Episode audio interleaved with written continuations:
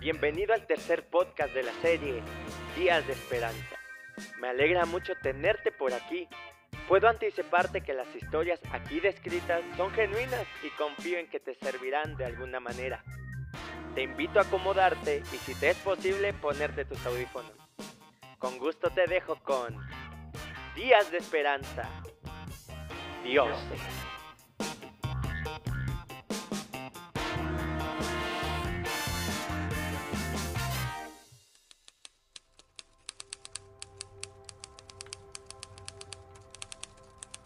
¿Has oído alguna vez la frase, haz lo que tu corazón te diga que es lo correcto, porque de todas formas te van a criticar mal si lo haces y mal si no lo haces? Dicha por Roberto Kiyosaki, este hombre reconocido en cierto sector lo escribió en uno de sus libros, pero siendo sincero, estoy seguro que cualquiera de nosotros ha llegado a pensar algo similar. Llevo años manejando en carretera y me ha tocado ver muchos conductores siendo detenidos por las patrullas a la orilla del camino. Tengo que confesarte en confianza que más de una vez he llegado a pensar que seguramente ese conductor hizo algo para merecer tal situación. Obviamente sin alguna prueba tangible. También puedo recordar una ocasión en la que me tocó estar del otro lado de la escena y ser yo el detenido. Hasta el día de hoy sigo asegurando fue totalmente injusto, pues a mi parecer el que una luz cambie a rojo de la nada mientras vas pasando por un cruce que no parece tener final, no es culpa del conductor. Sin embargo, como muchos de ustedes, el policía que me detuvo no creyó lo mismo. Pero, ¿puedes darte cuenta? Llamamos algo bueno o malo según del lado que nos toque estar. He descubierto a lo largo del tiempo que a lo que llamamos justo suele ser guiado por lo que nos conviene, dependiendo del lado en el que nos encontremos en alguna situación. Esto te puede parecer natural, pues las culturas cambian, las circunstancias y experiencias son tan difíciles de persona a persona como diferentes son los planetas en el universo. Y entonces usamos eso para justificarnos y para hacer solo lo que a cada uno nos parezca bien. Hablando sobre eso, recuerdo un texto que se encuentra en la Biblia, en jueces capítulo 21, versículo 25, y dice así, en estos días no había rey en Israel, cada uno hacía lo que bien le parecía. Pensando en ese versículo, recordé que en México hubo un compositor muy afamado de música folclórica llamado José Alfredo Jiménez. Dentro de sus muchas composiciones, existe una llamada El Rey, que en una de sus estrofas declara, con dinero y sin dinero, yo hago siempre lo que quiero, y mi palabra es la ley. No tengo trono ni reina, ni nadie que me comprenda, pero sigo siendo el rey. Sé que lo repetiste, porque al día de hoy esa canción es casi un patrimonio y sigue siendo grabada por decenas de cantantes. Y es que realza un pensamiento que como seres humanos solemos tener dentro de nosotros. Es mi vida y yo hago con ella lo que quiera. Déjame contarte lo que dice la Biblia al respecto. En Deuteronomio capítulo 6, versículo 4 nos dice, Dios hablando a su pueblo, oye Israel, Jehová nuestro Dios, Jehová uno es y amarás al Señor tu Dios de todo tu corazón y de toda tu alma y con todas tus fuerzas. A pesar de ello, el pueblo que Dios había escogido por mucho tiempo dejó en el olvido este mandamiento de vital importancia. El plan de Dios era que ellos basaran toda su vida en torno a ese precepto. En cambio, el pensamiento que reinó sobre sus mentes es el mismo que sigue anidándose en las nuestras. Cada uno hacía lo que bien le parecía. Lo que según el libro de jueces los llevó a grandes catástrofes, viviendo en conflicto con pueblos vecinos, pero también internamente. Los encontramos tomando decisiones que hasta el día de hoy escandalizan a más de uno. Hicieron dioses a su conveniencia. Para ellos, como muchos el día de hoy, Al pasar el tiempo las palabras de Dios les parecieron ambiguas y lejos del contexto que vivían. Así que comenzaron a creer que estaría bien hacerse dioses. Sí, dioses en plural, de acuerdo a lo que cada uno creyera que era Dios. La creación pretendiendo hacer al creador. Sin embargo, Dios es eternamente sabio y diseñó un plan perfecto para recordarnos que Él es y no hay más. Entonces envió a su Hijo Jesucristo a la tierra como hombre. Y en una ocasión, mientras Jesús enseñaba, se acercaron maestros de la ley religiosa, y uno de ellos acercándose a Jesús le preguntó, de todos los mandamientos, ¿cuál es el más importante? Jesús contestó, el mandamiento más importante es, escucha, oh Israel el Señor nuestro Dios es el único Señor.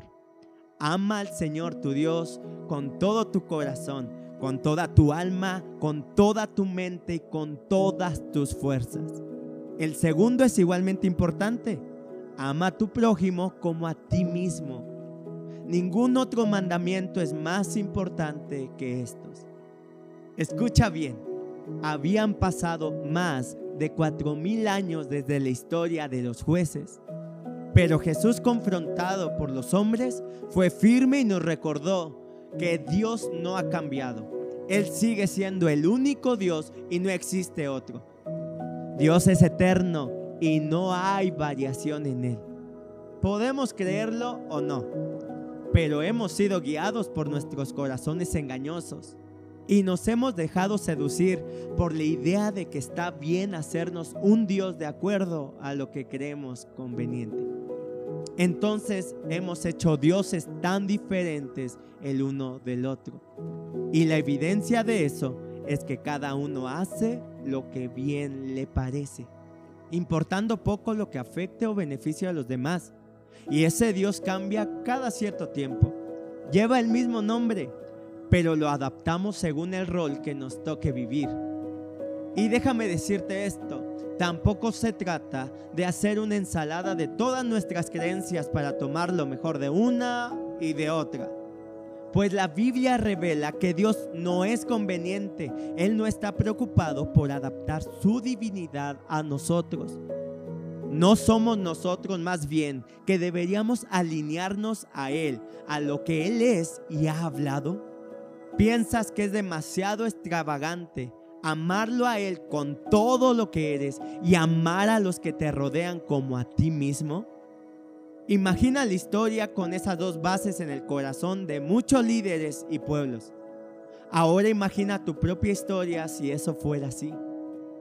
De lo que hablo es que el Dios eterno se manifestó a nosotros de manera visible y palpable a través de Jesús.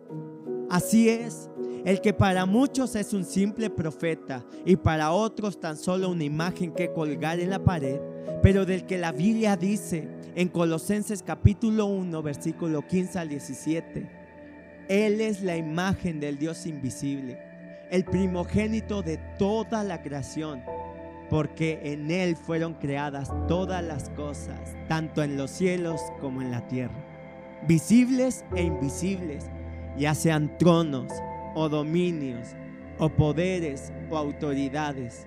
Todo ha sido creado por medio de Él y para Él. Y Él es antes de todas las cosas y en Él todas las cosas permanecen. Jesús en Juan 14, 6 se declaró, yo soy el camino, la verdad y la vida y nadie viene al Padre si no es por medio de mí. Esto es verdad y seguirá siendo verdad, lo crea o no lo crea. Porque Dios es uno y se manifestó en la tierra por medio de Jesús.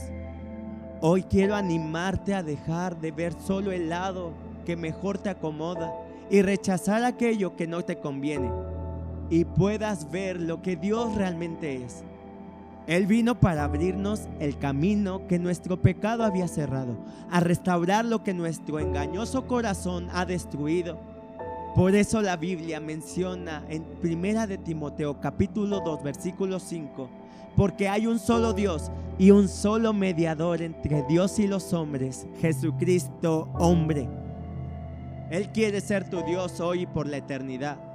Que sepas que tú puedes ser transformado y todo en tu entorno también. Pero Dios sigue siendo uno y solo hay una manera de ser libre del pecado y de la destrucción eterna. Esto es creyendo en Jesús como tu Señor y Salvador. Quiero decirte con toda certeza que el Dios del que nos habla la Biblia está vivo y es todopoderoso para salvarte, también para sanarte y hacerte libre. Él anhela venir a ti que seas lleno de una nueva realidad, la realidad del cielo que sobrepasa todo lo que humanamente hemos conocido y que suele ser tan pasajero y tan conveniente. Si quieres abrirle tu corazón, hoy puedes orar conmigo. Jesús, te doy gracias por amarme tanto. Hoy creo y confieso que solo tú eres Dios y solo por medio de ti puedo ser salvo. Me arrepiento de mis pecados por creer que podía hacerte a mi manera. Pero hoy quiero entregarte mi vida y quiero ser yo el que sea transformado por ti. Creo que tú moriste para salvarme y resucitaste y vives por la eternidad. Tú eres Señor y te pido ven a mi vida y ayúdame a conocerte más cada día. Lléname de tu paz y de tu gozo te doy gracias por tu amor, Jesús. Amén. Hoy, antes de terminar este podcast, permíteme tomar un momento para orar por ti. Quiero orar por tu sanidad y por tu libertad. En el nombre de Jesús, yo presento a todos los que están escuchando, Padre, este podcast. Quiero declarar sobre ellos sanidad, pidiendo en el nombre de Jesucristo que reciban la paz, el gozo, la vida de Dios. Aquello que los ha atormentado, aquella prueba, aquella ansiedad que está en su corazón y toda enfermedad sea quitada de sus cuerpos. Que ellos puedan ver que tú eres bueno y puedan creer con todo su corazón que tú das vida y vida en abundancia. Lo declaro en cada uno de ellos porque tú eres Dios y no hay otro y eres más grande que cualquier cosa que podamos vivir. En el nombre de Jesús. Amén. Quiero felicitarte este día por hacer la decisión de acercarte a Jesús. Quizá no lo conocías realmente o tal vez te habías alejado de Él. Pero quiero felicitarte porque no hay mejor decisión que esa. Quiero animarte a escribirnos en los números y al correo que aparecerá en la descripción de este video.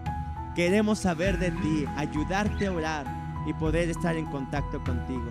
Te animamos a leer la palabra porque ahí encontrarás la revelación de quién es Dios para tu vida. Te agradezco mucho por tu tiempo y tu atención. Dios te bendiga. Te animamos a formar parte del movimiento por una sonrisa Tlaxcala un movimiento formado para ayudar a gente de bajos recursos y en situación de vulnerabilidad. Tú podrás formar parte de este movimiento al ser un donador recurrente. A través de patreon.com encontrarás el enlace en la descripción. Así nos ayudarás a llegar a más gente en este tiempo. De antemano, gracias.